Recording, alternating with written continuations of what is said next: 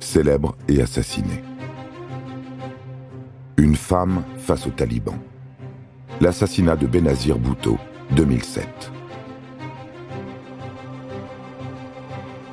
En 1988, Benazir Bhutto devient la première femme élue démocratiquement à la tête d'un pays musulman, le Pakistan. Son parti, le Parti du peuple pakistanais fondé par son père, remporte 144 sièges à l'Assemblée nationale contre 60 pour l'Alliance démocratique islamiste. Elle est le Premier ministre à deux reprises, de 1988 à 90, puis de 1993 à 1996. Ces deux mandats s'achèvent abruptement par des destitutions pour corruption.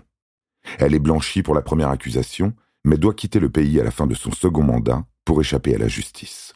Elle s'exile à Dubaï. Reconnue coupable, elle est officiellement bannie du pays.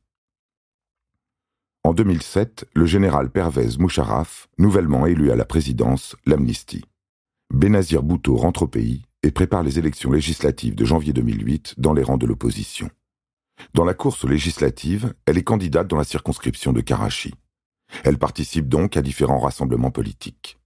En octobre 2007, elle est visée par un attentat suicide qui la laisse indemne mais fait 136 victimes.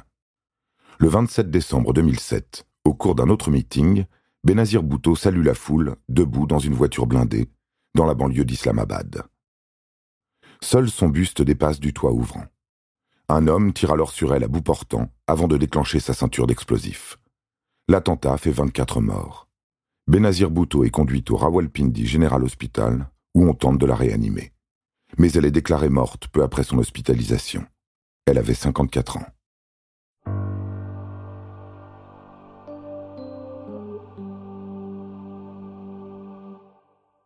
Lors des législatives repoussées au 18 février, le parti de Benazir Bhutto arrive en tête. Mais le pays sombre dans une spirale de violence et d'extrémisme islamique que le président semble incapable d'endiguer. La colère populaire gronde car l'ex-premier ministre incarnait le seul rempart contre le déferlement taliban. Même si nombreux sont ceux qui grinçaient des dents en entendant les prises de position pro-américaines de Benazir Bhutto dans la lutte contre Al-Qaïda, bien peu souhaitent la présence de troupes américaines sur le sol pakistanais. Dans ce pays d'hommes et de religion, elle seule tenait tête aux extrémistes. Des violences éclatent alors partout. Pour les partisans de Benazir Bhutto, c'est le président Pervez Moujaraf qui est responsable de cette mort, tandis que lui accuse les talibans alliés Al-Qaïda, qui d'ailleurs revendiquent l'assassinat. Il affirme également que Benazir Bhutto est inconsciemment sorti de sa voiture blindée. En avril 2010, huit hauts officiers pakistanais sont suspendus de leurs fonctions dont notamment le chef de la police de Rawalpindi, responsable de la sécurité de Benazir Bhutto durant son meeting électoral. Sept personnes sont inculpées par la cour antiterroriste de Rawalpindi, dont cinq présumés talibans, qui seront relaxés en 2017, et deux officiers de police qui ont lavé la scène du crime au Karcher deux heures après les faits. L'enquête se poursuit. En mai 2013, le procureur responsable de l'enquête sur la mort de l'ancienne Premier ministre est abattu à Islamabad. En août, l'ex-président pakistanais Pervez Musharraf est formellement accusé du meurtre de sa rivale Benazir Bhutto. Réfugié à Dubaï, il est déclaré fugitif dans son pays.